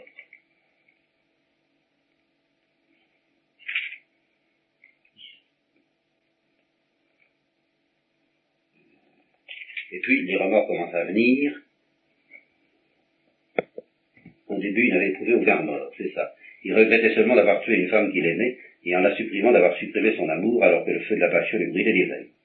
Mais il oubliait presque, alors, le sang innocent répandu, l'assassinat d'un être humain. L'idée que sa victime aurait pu devenir la femme d'un autre lui paraissait impossible. Alors, euh, l'arrestation du domestique arrêté à sa place, le troubla, mais sa maladie et sa mort le tranquillisèrent, car cet individu avait succombé à coup sûr, pensait-il, non à la peur causée par son arrestation, mais au refroidissement contracté en gisant une nuit entière sur la terre humide. Enfin. Euh, alors il redouble d'activité dans son service, il se remarie avec une jeune fille charmante, qu'il épouse bien, avec une fille charmante, euh, dans l'espoir que tout ça allait bannir les souvenirs d'autrefois, et il arrive précisément le contraire de ce qu'il attendait. Dès les premiers mois de son mariage, une idée le tourmentait sans cesse, ma femme m'aime, mais qu'adviendrait-il si elle savait? Lorsqu'elle fut enceinte de son premier enfant et le lui apprit, il se troubla. Voici que je donne la vie, moi qui l'ai ôté. Les enfants vinrent au monde, comment oserais-je les aimer, les instruire, les éduquer, comment leur parlerais-je de la vertu? J'ai versé le sang. Il eut de beaux enfants, il avait envie de les caresser. Je ne peux pas regarder leur visage innocent, je n'en suis pas digne. Enfin, il eut la vision menaçante et lugubre du sang de victime qui criait vengeance, de la jeune vie qu'il avait anéantie. Des songes affreux lui apparurent. Ayant le cœur ferme, il endura longtemps ce supplice. J'expie mon crime en souffrant secrètement. Oui, Mais c'était un vain espoir. Sa souffrance ne faisait que s'aggraver avec le temps. Le monde le respectait pour sa activité bienfaisante, bien que son caractère morne et sévère inspirât la crainte. Mais plus ce respect grandissait, plus il lui devenait intolérable. Il m'avoua qu'il avait songé au suicide. Mais un autre rêve se mit à le hanter. Alors, voyez, c'est en règle l'intérêt de la ligne, c'est que c'est en aussi l'histoire des et châtiments, tout au moins de l'histoire de Rodion Romanovitch lui-même. Avec cette nuance très importante, bien sûr, mais enfin, qui permet mieux isoler les choses, qu'il n'y a pas l'intervention d'un autre personnage, euh, Sonia, dans la vie de cet homme. mais c'est dans sa solitude, tout seul, qu'il a trouvé cette vérité que Sonia a révélée à Rodion. Un autre rêve se mit à le hanter, un rêve jugé d'abord impossible et insensé, qui finit pourtant par s'incorporer à son être, au point de ne pouvoir l'en arracher, il rêvait de faire l'aveu public de son fils. Il passa trois ans en proie à cette obsession qui se présentait sous diverses formes. Enfin, il crut de tout son cœur que cet aveu soulagerait sa conscience et lui rendrait le repos pour toujours. Malgré cette assurance, il fut rempli d'effroi. Comment s'y prendre en effet Survint alors cet incident à mon. En vous regardant, j'ai pris mon parti. Possible qu'un incident aussi insignifiant ait pu engendrer une semblable détermination Ma détermination était conçue depuis trois ans, cet incident lui a servi d'impulsion. En vous regardant, je me suis fait des reproches et je vous ai envié. Proféra-t-il avec rudesse. Alors, euh, là-dessus, tout en étant très décidé, naturellement, il ne l'est plus. C'est ça qui est poignant. C'est là où ça cesse tout à fait d'être un roman à thèse et où c'est vraiment un roman visionnaire. C'est vraiment une, vue de l'âme. Il va le trouver, en principe, pour lui dire, c'est grâce à vous que je me décide. Puis ceci dit, eh bien, il s'en met à lui, au fond, dans l'espoir secret que l'autre va peut-être le dispenser de ce geste. Décider sur un point, un seul, me dit-il, comme si tout dépendait de moi maintenant. Ma femme, mes enfants. Elle en mourra de chagrin peut-être. Les enfants conserveront leur rang, leur fortune, mais ils seront pour toujours les fils d'un forçat. Et quels souvenirs de moi garderont-ils dans leur cœur? Je me taise. Alors ici, je me permets aussi de faire une remarque sur le commentaire que, euh, dans des cercles d'études catholiques, on se croirait obligé de faire aussi ce texte. Euh, ce commentaire est très judicieux, utile, nécessaire. Euh, il faut aussi se demander a-t-il raison Doit-il le faire euh, Enfin, se poser la question comme un cas de conscience. Est-il raisonnable de le faire, en effet, à cause de toutes ces considérations qui sont là? Euh, Le conseil que va lui donner le Staret est-il vraiment le bon? Euh, C'est intéressant, mais ça n'a rien à voir avec ce que Dostoevsky essaie de nous présenter, c'est-à-dire une perception. Même si la réalisation du mouvement intérieur de cet homme peut se faire du, au, au, plan extérieur d'une autre façon, par des autres gestes extérieurs, même s'il n'est pas nécessaire peut-être de faire un aveu public, le mouvement intérieur qui préside à cet aveu, qui préside à cet aveu public, ce mouvement-là, de toute façon, lui, doit se faire. Et on ne peut pas trouver le paradis Dostoevsky à la perception sans faire un mouvement intérieur qui précisément ne peut nous être évoqué dans un roman qu'à travers ses conséquences extérieures, même si elles sont un peu folles. Est-ce que vous comprenez ce que je veux dire là? Ah, C'est très important. Une fois le mouvement intérieur fait, alors la sagesse peut venir et dire euh, ne fais pas folie. Mais il faut qu'on y soit vraiment prêt. Il faut qu'au fond de son cœur, on ait accepté même la folie. Sinon, évidemment, ça n'est pas ce ciel dont il nous parle. Un peu le d'Abraham, quoi. Eh oui, eh, évidemment. Alors, justement, le Starret joue ici le rôle du, du prophète du mouvement intérieur. Je me taisais. Comment me séparer d'eux? Comment les quitter pour toujours? J'étais assis, murmurant à moi une prière. Je me levai enfin, épouvanté. Eh bien, insista-t-il en me fixant. Allez, faites votre aveu. Tout passe, la vérité seule demeure. Vos enfants devenus grands comprendront la noblesse de votre détermination. Alors il a décidé, et lui bien tous les soirs, sans être décidé naturellement, sans pouvoir se décider. Il m'angoissait. Parfois il arrivait résolu, disant d'un air attendri, je sais que dès que j'aurai avoué, ce sera pour moi le paradis. Durant quatorze ans, j'ai été en enfer. Je veux souffrir, j'accepterai la souffrance et je commencerai à vivre. Maintenant, je n'ose aimer ni mon prochain ni même mes enfants. Seigneur, ils comprendront peut-être ce que va coûter ma souffrance et ne me blâmeront pas. Tous comprendront votre acte plus tard, sinon maintenant, car vous aurez servi la vérité, la vérité supérieure, la vérité qui n'est pas de ce monde. Il me quittait consolé en apparence et revenait le lendemain fâché, pâle, de ton ironique. Hum. Chaque fois que je viens, vous me dévisagez curieusement. Tu n'as encore rien avoué? Attendez, ne me disez pas trop, c'est pas si facile à faire que vous pensez. Peut-être que je le ferai pas. Vous pas me dénoncer, hein Me dénoncer, moi, qui loin d'éprouver une curiosité déraisonnable, craignais même de le regarder. Je souffrais, j'étais navré, j'avais l'âme pleine de larmes. J'en perdais le sommeil. J'étais avec ma femme tout à l'heure. Comprenez-vous ce que c'est qu'une femme? En partant, les enfants m'ont crié au revoir, papa, revenez vite nous faire la lecture. Non, vous ne pouvez pas le comprendre. Malheur d'instruit, d'autrui n'instruit pas. Ses yeux étincelaient, ses lèvres frémissaient. Soudain, cet homme, si calme d'ordinaire, frappa du poing sur la table.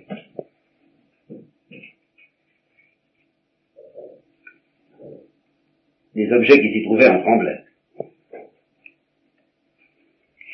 Dois-je me dénoncer? Faut-il le faire? Personne n'a été condamné. Personne n'est allé, au, allé au bagne à cause de moi. Le domestique est mort de maladie. J'ai expié par mes souffrances de sang versé. D'ailleurs, on ne croira pas. On n'ajoutera pas foi à mes preuves. Faut-il avouer? Je suis prêt à crime jusqu'à la fin pourvu qu'il ne rejaillisse pas sur ma femme et mes enfants. Est-ce juste de les perdre avec moi? N'est-ce pas une faute? Où est la vérité? Ces gens sauront-ils la reconnaître, l'apprécier Seigneur, pensais-je, y songe à l'estime publique dans un pareil moment. Il m'inspirait d'une telle pitié que je n'eus que juste partager son sort, ne fût pour le soulager. Il avait l'air égaré. Je frémis car non seulement je comprenais, mais je sentais ce que coûte une pareille détermination. Décidez de mon sort, s'écria-t-il. Allez vous dénoncer. Murmurai-je d'un ton ferme, bien que la voix me manquât. Je pris sur la table l'évangile et lui montrai le verset 24 du chapitre 12 de Saint Jean. En vérité, en vérité, je vous le dis, si le grain de blé tombé en terre ne meurt pas, il demeure seul. Mais s'il meurt, il porte beaucoup de fruits. Je venais de lire ce verset avant son arrivée. Il le lut. C'est vrai, voiture, mais avec un sourire amer. Effrayant ce qu'on trouve dans ces livres. Dit-il à une pause, c'est facile de les fourrer sous le nez. Et qui les a écrits Face les hommes? C'est Saint-Esprit. Hum facile de bavarder, dit-il, souriant de nouveau, mais presque avec haine. Je repris le livre, l'ouvris à une autre page et lui montrai l'épître aux Hébreux, chapitre 10, verset 31.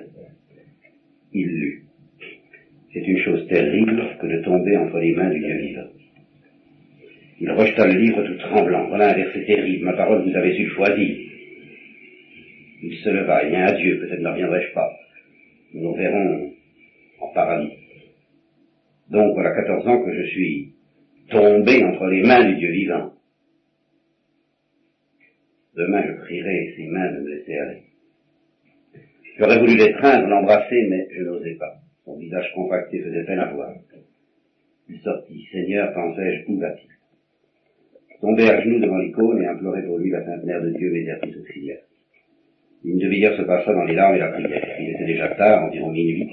Soudain la porte s'ouvre, c'était encore lui. Je me montrais surpris. Où étiez-vous, lui demandai-je. Je crois que j'ai oublié quelque chose. Mon choix. Eh bien, même si j'ai rien oublié, laissez-moi m'asseoir. Il s'assit, je restais debout devant lui. Asseyez-vous aussi. J'obéis, nous restâmes ainsi deux minutes. Il me dévisageait. Tout à coup, il sourit, puis il m'effrayit, m'embrassa. Souviens-toi que je suis revenu te trouver. Tu m'entends? Souviens-toi. C'était la première fois qu'il me tutoyait, il partit. Demain, pensais-je. J'avais deviné juste. Alors, il, euh, il avoue tout, et il arrive ceci, c'est qu'on ne le croit pas. On le prend pour un fou. Alors, il arrive à l'hôpital, on ne lui laissait d'ailleurs pas, euh, on ne laissait d'ailleurs pas le futur Starets le visiter. Enfin, il arrive à parvenir jusqu'à lui. Il était affaibli, le teint jaune, les mains tremblantes, il suffoquait, mais il y avait de la joie, de l'émotion dans son regard. Ça s'est accompli, prononça-t-il. Il y a longtemps que je désirais de voir pourquoi n'était pas venue. Je lui dissimulai qu'on m'avait consigné sa porte. Dieu me prend en pitié et me rappelle à lui. Je sais que je vais mourir, mais je me sens calme et joyeux pour la première fois depuis tant d'années. Après ma confession, ce fut dans mon âme le paradis. Maintenant, j'ose aimer mes enfants et les embrasser. On ne me croit pas, personne ne m'a cru, ni ma femme, ni mes juges. Mes enfants ne le croiront jamais. J'y vois la preuve de la miséricorde divine envers eux. Ils hériteront d'un nom sans tâche. À présent, je pressens Dieu. Mon cœur exulte comme en paradis. J'ai accompli mon devoir. Incapable de parler, il haletait, me serrait la main, me regardait d'un air exalté. Mais nous ne causâmes pas longtemps, sa femme nous surveillait furtivement. Il put cependant murmurer, te rappelles-tu que je suis retourné chez toi à minuit? Je te recommandais même de t'en souvenir. Sais-tu pourquoi je venais? Je venais pour te tuer. Je frissonnais. Après t'avoir quitté, je rôdais dans les ténèbres, en lutte avec moi-même. Tout à coup, je ressentis pour toi une haine, presque intolérable. Maintenant, pensais-je, il me tient. C'est mon juge. Je suis forcé de me dénoncer, car il sait tout. Non que je craignisse sa dénonciation, je n'y songeais pas, mais je me disais, comment oserais-je le regarder si je ne m'accuse pas?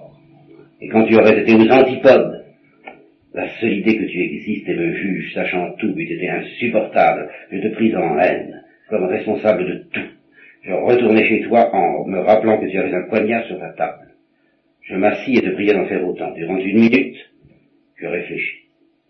En te tuant, je me perdais, même sans avouer l'autre crime.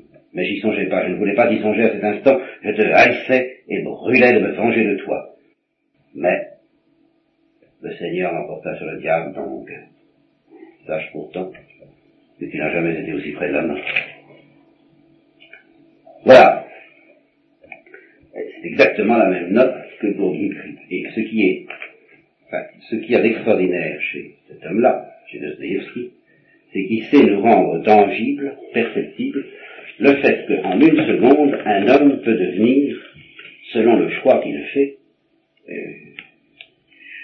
un damné, on peut dire, pour quelque chose dans ce là tout au moins bien engagé dans la voie, ou un saint, tout au moins quelqu'un bien engagé dans la voie également.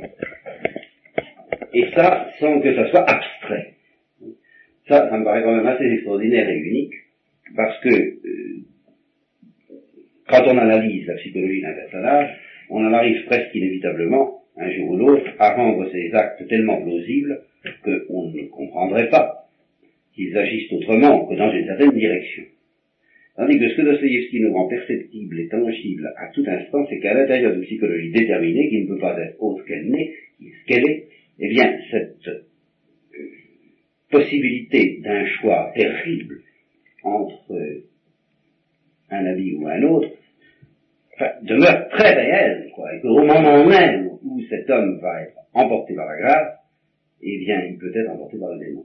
Or ça, ça répond tout de même à une donnée tellement constante de la théologie spirituelle, au mystère de l'agonie des âmes au moment de la mort et à toutes ces choses-là, que euh, moi je ne veux pas ne pas y voir une vérité, non. Une vérité qui n'est plus d'ordre psychologique, qui n'est plus d'ordre humain, c'est vraiment une vérité d'ordre de psychologie théologique, psychologie théologale, si vous voulez. Et ce que j'admire de Dostoevsky, c'est d'avoir pu nous mettre en présence de ces choses-là, non pas au niveau où ils connaissent les saints, mais au niveau où ils connaissent les pécheurs, peut-être avant de se convertir. Il faudrait relier ça avec ce que dit Ivan Karamazov de la liberté dans le Grand Inquisiteur. Là encore, il ne faut pas y voir un développement philosophique, mais il faut lire en filigrane derrière ce, poids terrible de la liberté tel que euh, Ivan le, dénonce, en somme ce que Ivan reproche à Dieu, c'est de nous avoir laissé cette liberté. C'est surtout ce qui reproche au Christ. Eh bien, il faut lire en filigrane des scènes comme celles que je viens de vous lire, et le fait que tous les personnages de Jésus, à tout instant, quand ils se rencontrent, eh bien, ils se regardent vraiment comme deux, est-ce que je vais t'aimer, est-ce que je vais te haïr, quoi? Et est-ce que je vais t'aimer selon les perspectives du Saint-Esprit, ou est-ce que je vais t'aimer selon les perspectives du diable, donc te haïr finalement? Et on sent que c'est possible à tout instant, c'est ce poids terrible de la liberté, qui est d'autant plus lourd que précisément il va nous amener à déboucher dans quelque chose qui nous dépasse tellement qu'on aimerait mieux, que ce ne soit pas à nous de presser sur le bouton, quoi. Alors, voici quelques passages, je ne vais pas vous lire tout le Grand Inquisiteur, ça je vous y renvoie, alors le Grand Inquisiteur, c'était tellement classique. Mais je, quelques passages qui vont... Donc le Grand Inquisiteur, vous connaissez l'histoire peut-être, plus ou moins, euh, il s'agit d'un conte d'Ivan Karamazov, qui se passe en Espagne au temps de l'Inquisition, et il suppose que le Christ revient. Et tout le monde, sans oser le reconnaître, le reconnaît. Une sorte de, une sorte de pressentiment. Et aussitôt, le inquisiteur l'arrête. Et je vais dans Et puis, va tourner, il lui explique pourquoi. D'abord, il commence à lui dire une chose très profonde et très vraie. Tu as tout dit, tu n'as plus rien à dire. Hein bon. À nous maintenant.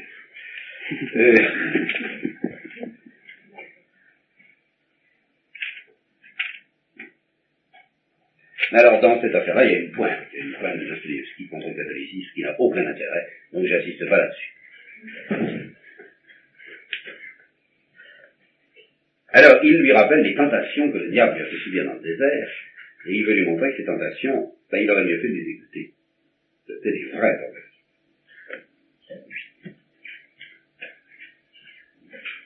Rappelle-toi la première question.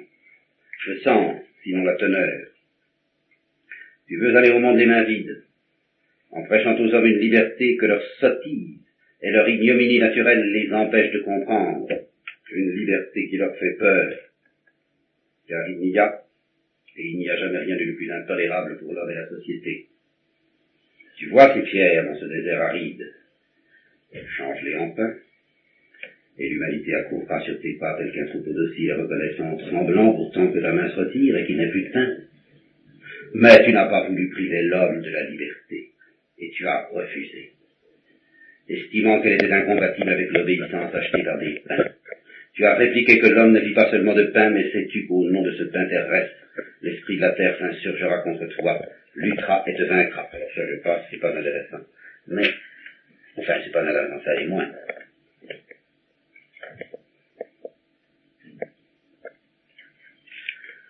Aucune science ne leur donnera du pain tant qu'ils demeureront libres, mais ils finiront par la déposer à nos pieds, cette liberté, en disant réduisez-nous plutôt en servitude, mais nourrissez-nous. Ils comprendront enfin que la liberté est inconciliable avec le pain de la terre à discrétion, parce que jamais ils ne sauront le répartir entre eux. Ils se convaincront aussi de leur impuissance à se faire libres, étant faibles, dépravés, nuls et révoltés. Tu leur promettais le pain du ciel. Encore un coup est-il comparable à celui de la terre aux yeux de la faible race humaine, éternellement ingrate et dépravée. Des milliers et des dizaines de milliers d'âmes te suivront à cause de ce pain. Mais que deviendront les millions et les milliards qui n'auront pas le courage de préférer le pain du ciel à celui de la terre? Ne chérirais-tu que les grands et les forts, à qui les autres, la multitude innombrable qui est faible, mais qui t'aime, ne servirait que de matière exploitable, ils sont chers aussi, les êtres faibles, quoique dépravés et révoltés, ils deviendront finalement dociles. Alors ici, évidemment, je suis tout de même obligé de réagir un peu. ça, ça, ça marche pas quand même, cette affaire-là. Parce que, s'il y a une, euh, je m'excuse, je sors du sujet de Dostoevsky, mais enfin je fais une petite mise au point théologique, il faut que vous sachiez à quoi s'en tenir. Euh, que deviendront les millions et les milliards qui n'auront pas le courage de préférer le pain du ciel à celui de la terre Ne chérirais-tu que les grands et les forts? Non. Car il a été dit dans l'Évangile, Père, je te d'avoir caché ces choses aux sages et aux intelligents, de les avoir révélées aux petits. Donc, s'il existe peu d'êtres à suivre le Christ, qui est possible puisqu'il est question d'une voie étroite, ce ne sont pas nécessairement les grands et les forts qui la trouvent, mais les petits. Ça, Dostoevsky le sent. Et d'ailleurs, c'est pour ça qu'en fin de compte, Dostoevsky ne donne pas raison à Ivan. Enfin, je suis obligé de le dire explicitement parce que de tels raisonnements pourraient jeter quand même le trouble dans votre âme, tellement ils sont forts, tellement ils sont puissants. Et si Alyosha ne répond pas à ces choses-là, euh, c'est parce qu'il sent bien que ce n'est pas la peine de discuter avec Ivan, il se contente de faire ce que le Christ fait. La réponse, la réponse décisive, la réponse finale du Christ au grand inquisiteur, le grand inquisiteur a bien parlé, euh, le Christ s'approche du grand inquisiteur et l'embrasse sur les lèvres. Parce que, parce que, au fond, le Christ a fait ça par amour et qu'il ne peut pas ne pas aimer, et puis c'est tout qu'on ne peut pas lui demander de pas aimer, Bon. Alors il le sent. Il ne le dit pas, mais il le sent. Mais enfin, il reste, il reste vrai que même si on ne discute pas, même si on accepte, et je crois que c'est un grand crime de ne pas l'accepter, même si on accepte, la liberté est une chose écrasante à certains égards, et pas tellement la liberté que le conflit entre la grâce et le diable, dans lequel malgré tout la liberté joue un. Bon.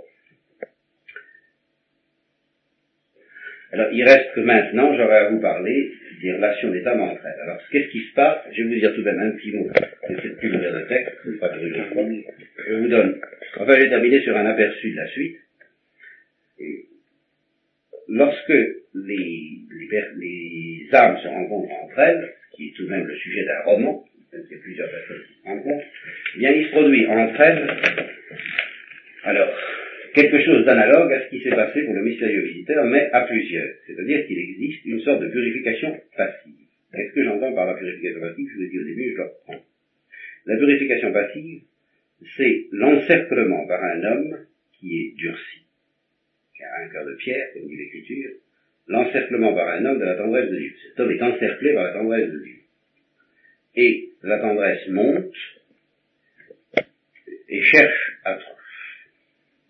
cherche à percer une brèche dans cette forteresse plus ou moins imprenable. Alors différents, événements peuvent y servir. Exemple pour le Starès, eh bien le fait même, car Dieu sait de tout, le fait même de son péché, d'avoir frappé son ordonnance, c'est la brèche par où la tendresse de Dieu va pénétrer. Euh, il est allé tout de même un peu loin dans le sens des ténèbres, et ça va se retourner contre les ténèbres elles-mêmes. Euh, il va en être malade, et par cette maladie, par cette douleur, la tendresse de Dieu pénètre. Et une fois qu'elle pénètre, elle fait pression, elle, l'enserre, elle l'étouffe jusqu'à ce qu'il cède complètement, qu'il ouvre la tête. La même chose pour le mystérieux visiteur. Par l'intermédiaire d'abord d'une hantise, d'une castination de type infernal, euh, les remords qui grandissent, euh, des brèches se forment. Cet homme qui était solide, qui était tranquille, qui était assis, commence à être secoué, traumatisé, inquiet, donc vulnérable. Et par cette blessure, euh, alors au moment de l'événement du duel, du futur Starlet, devant cet événement, une brèche se produit également dans l'âme du mystérieux visiteur, et de nouveau la tendresse de Dieu peut pénétrer et lui suggérer ce mouvement libérateur, lui faire sentir que ce sera le paradis quand il aura ouvert la porte. Si je me tiens à la porte et que je frappe celui qui, qui ouvre la porte, je souffre avec lui, ça, c'est ce qu'on appelle une purification passive. Vous avez un exemple d'un tout autre ordre, mais dont je vous avais parlé la dernière fois, dans la Strada Fellini. C'est une immense purification passive, celle de Zambano, comment Zambano apprend à pleurer, comment sa dureté, petit à petit, euh, se trouve ébréchée par euh, les différentes déconvenues et étonnements et souffrances qu'il éprouve auprès de Gelsomina, et finalement, la grande brèche, celle qui permettra à Dieu de pénétrer d'une manière ultime, eh bien, c'est ce fameux air que Jésus-là aimait à jouer avec sa trompette et qu'il entendra quelques années après sa mort. Alors à ce moment-là, euh, il n'était pas sur ses gardes, il ne se défendait pas, pan, ça y est, ça entre. Un dernier sursaut des ténèbres, il se saoule, il, et il se met violemment en colère, il, lui aussi, comme le mystérieux visiteur, en deux. Et puis, finalement, il s'effondre. Euh, je ne sais pas si vous vous souvenez de son visage tout à fait à la fin, euh, qui est vraiment un visage de ténèbres, souvent et haletant, et puis brusquement, il, relève la tête en haut comme si, comme si une lumière venait de le déchirer, et puis enfin lui, à ce moment-là, il s'effondre ensemble.